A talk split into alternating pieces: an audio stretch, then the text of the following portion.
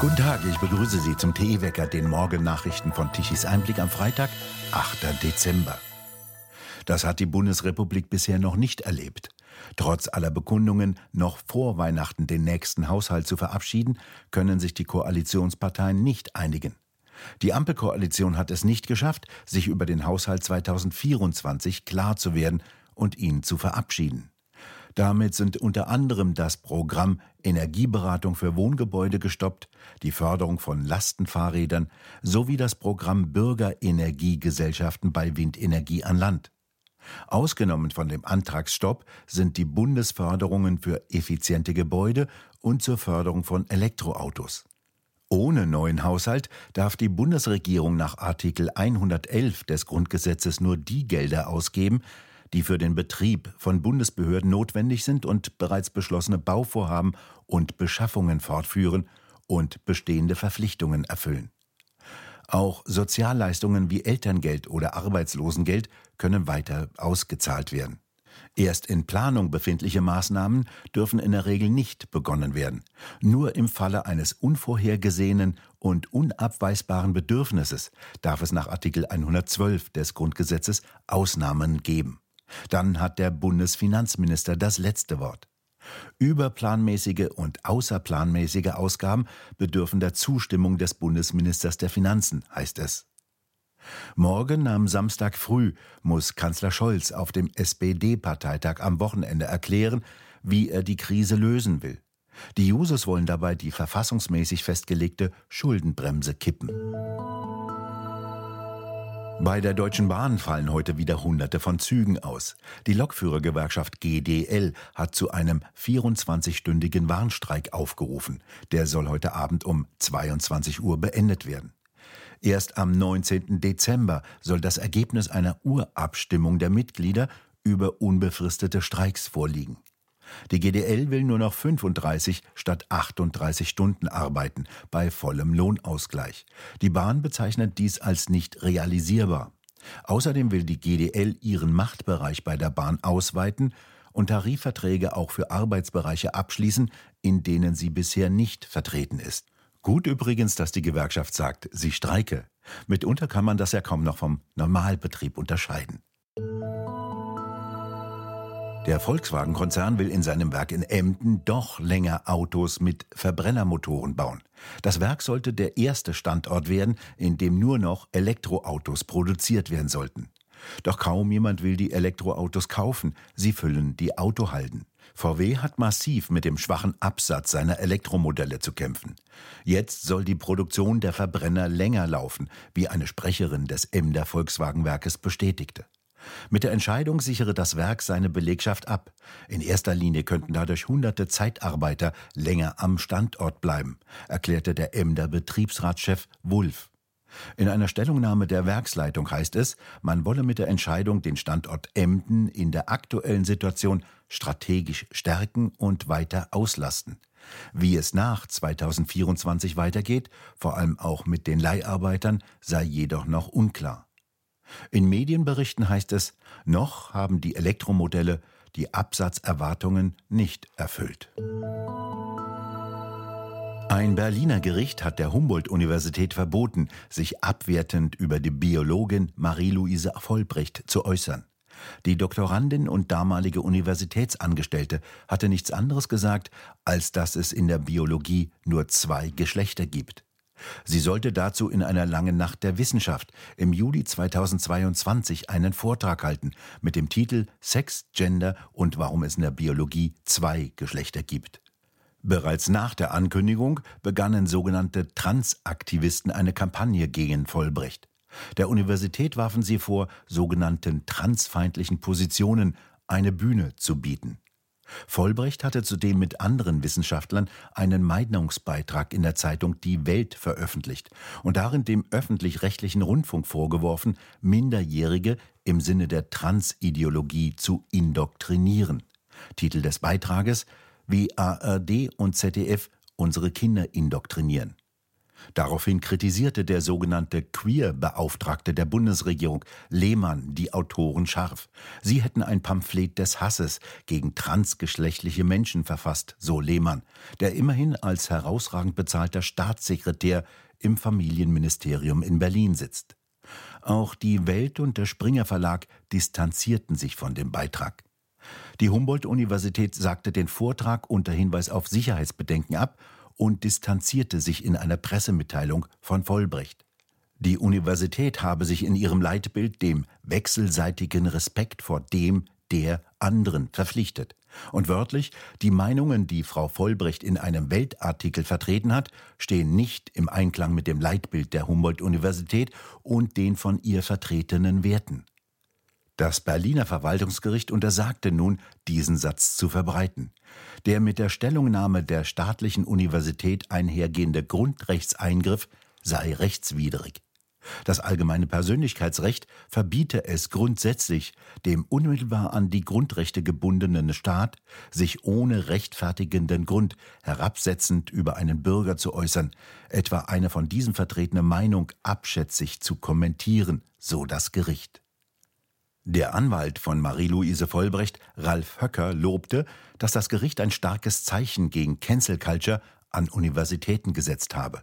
Es sei eine Schande, dass eine angebliche Exzellenzuniversität aus purer Angst vor radikalen Aktivisten ihre eigene wissenschaftliche Mitarbeiterin und Doktorandin herabwürdige. Alexander und Wilhelm von Humboldt würden sich im Grabe herumdrehen, wenn sie wüssten, was aus der nach ihnen benannten Universität geworden ist so der Kölner Anwalt. Aus dem Nachbarland Frankreich kommen zunehmend neue Töne. Dort verändert sich gerade die politische Landschaft. Wir bei Tichys Einblick berichten ja häufig darüber. Matthias Nikolaidis, Autor bei Tichys Einblick, was geschieht denn da gerade in Frankreich? Ja, ich würde erstmal grundlegend sagen, dass, dass sich auch äh, bei den Bürgern was tut gerade. Also die wachen nämlich gerade in, in Massen auf durch die sich wirklich wiederholenden Gewalttaten, auch äh, Terrortaten wie jetzt am Samstag. Und ähm, die wollen sich das einfach nicht mehr gefallen lassen und die wollen, dass sich das ändert. Und deshalb gehen sie auch auf die Straße und ähm, man hört es eben auch, wenn man sie dann mal fragt, wie jetzt die Angehörigen des äh, ermordeten Thomas Perotto in äh, Crepol ähm, dass äh, das eigentlich Zustände sind, die sich äh, gar nicht mehr so hinnehmen lassen und dass da was passieren muss. Und darauf reagiert jetzt eben auch die Politik in, äh, in Paris, im fernen Paris, wenn man so möchte. Und wir haben eben einerseits ähm, natürlich die Parteien von Le Pen und Zemmour, Zemmour noch sehr im Aufbau befindlich, aber publizistisch sehr stark. Und ähm, da kommen jetzt natürlich Forderungen, äh, äh, werden laut, ähm, dass man äh, auch mit den Terrorgefährdern, die ja in Frankreich lange bekannt sind durch eine Terrorliste, die auch angelegt wird, wenn irgendwas bekannt wird, dass man ähm, da an der Stelle auch äh, handeln muss endlich. Und ähm, das versucht ja auch der Innenminister Damanin jetzt, in welchem Tempo ist die Frage, äh, die verstärkt auszuweisen und abzuschieben. Und das fordert jetzt eben ganz konsequent Marine Le Pen, dass äh, die auch ausgewiesen werden tatsächlich und dass man äh, Doppelstaatsbürgerschaften entzieht, wo das nötig ist und dass man auch gegen diejenigen, die dann übrig bleiben und nur die französische Staatsbürgerschaft haben, dass man die auch äh, gegen die stärker ermittelt, äh, zum Beispiel auch wegen so einer Art Geheimnisverrat, äh, weil sie ja mit immerhin mit ausländischen Terrororganisationen unter der Decke stecken, wie es ja auch im Fall des Franco-Iraners, jetzt der in Paris einen Deutschen ermordet hat, äh, der Fall ist, der sich ja ganz offen zum IS bekannt hat und wo im Übrigen auch das psychiatrische Motiv in den Hintergrund rückt. Ich meine, er hat es direkt am Eiffelturm gemacht. Das hat er nicht umsonst gemacht, sondern geplanterweise, weil das ein symbolischer Ort ist. Ähm, also das sind so Teile der Diskussion. Und es kommen hinzu natürlich die Konservativen, die verstärkt wirklich auf diese Linie von Le Pen und Seymour einschwenken und zum Beispiel Widerstand leisten gegen das äh, Zuwanderungsgesetz, was jetzt verabschiedet werden soll. Wie reagiert denn die offizielle französische Politik, also Macron und vor allem sein Innenminister? Ja, die rennen dem so ein bisschen hinterher zum einen also jetzt schon seit längerem. Und jetzt natürlich nach Krepol wird versucht, ganz stark wieder äh, mit diesem Gespenst der Ultrarechten zu äh, operieren.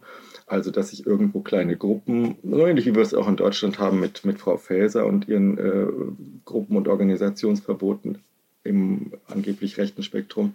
Also so findet man jetzt auch in Frankreich dann direkt nach diesen Gegendemonstrationen gegen einen äh, Messermord, äh, findet man dann kleine Gruppen, die daran beteiligt gewesen seien und verbietet die, nicht wahr? Und das ist das große Mediengespräch natürlich auch, das von der Macron Minderheit, muss man ja sagen, im Parlament angeheizt wird und auch von einigen Intellektuellen dann, dass das jetzt eigentlich nur ein, ein äh, fait divers banal, also ein, eine vermischte Meldung gewesen sei und dass dort äh, die Ultrarechte etwas daraus mache, was aber nicht so ist. Es ist, wie gesagt, es sind die Bürger, die, die das nicht hinnehmen wollen.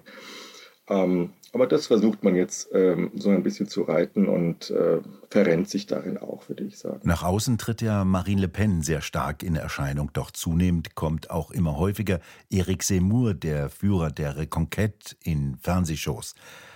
Arbeiten die beiden zusammen oder sind das eher Konkurrenten? Das sind Konkurrenten, so, so begreifen sie sich, glaube ich, auch gegenseitig. Seymour hatte ein bisschen äh, Offerten, also eine Öffnung ja gemacht, äh, aber das wurde nicht angenommen vom äh, etablierten Rassemblement National, das natürlich viel mehr Stimmen hat schon bereits. Also ich würde es auch so beschreiben, dass es eben, es gibt da eine jahrzehntelange Parteiarbeit, die ja geleistet wurde vom Rassemblement, von den Leuten, die dafür arbeiten. Und dadurch äh, sind die einfach schon fest etabliert und haben auch Forderungen aufgestellt seit Jahren, die ja immer ignoriert wurden, natürlich von den anderen Parteien.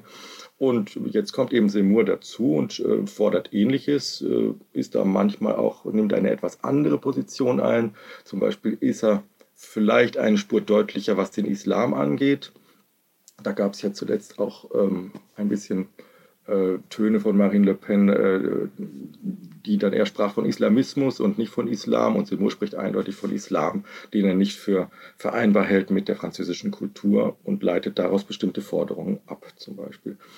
Und jetzt in der aktuellen Lage kann man sagen, Seymour wurde im Fernsehen ja befragt äh, äh von einer Redakteurin, ob er jetzt diese ultrarechten Aufmärsche äh, verurteilt. Und da hat er gesagt, das muss er nicht verurteilen, sondern er verurteilt das, was dem vorausgeht, nämlich die äh, Ultrakriminalität, die, Ultra, die Ultra-Einwanderung äh, und äh, diese Phänomene, die eben die Leute umtreiben. Und da ist Seymour ein äh, ehemaliger Journalist, der eben das geschliffene Wort weiterhin beherrscht und Sachen sehr gut auf den Punkt bringen kann. Vielen Dank für das Gespräch. Mehr von Matthias Nikolaidis lesen Sie auf der Seite tichiseinblick.de.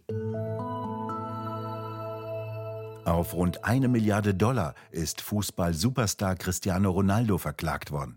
Er warb für die weltgrößte Kryptowährungsbörse. Laut einer US-Sammelklage habe er dadurch zu kostspieligen und unsicheren Investitionen verführt. In einer bei einem Bundesgericht in Florida eingereichten Sammelklage wird von dem Fußballstar ein Schadensersatz in Höhe von einer Milliarde Dollar verlangt. Durch die Partnerschaft von Binance mit Prominenten wie Ronaldo seien sie zu kostspieligen Investitionen verführt worden, argumentieren die Kläger. Mit seiner Werbung habe sich Ronaldo betrügerisch und gesetzeswidrig verhalten.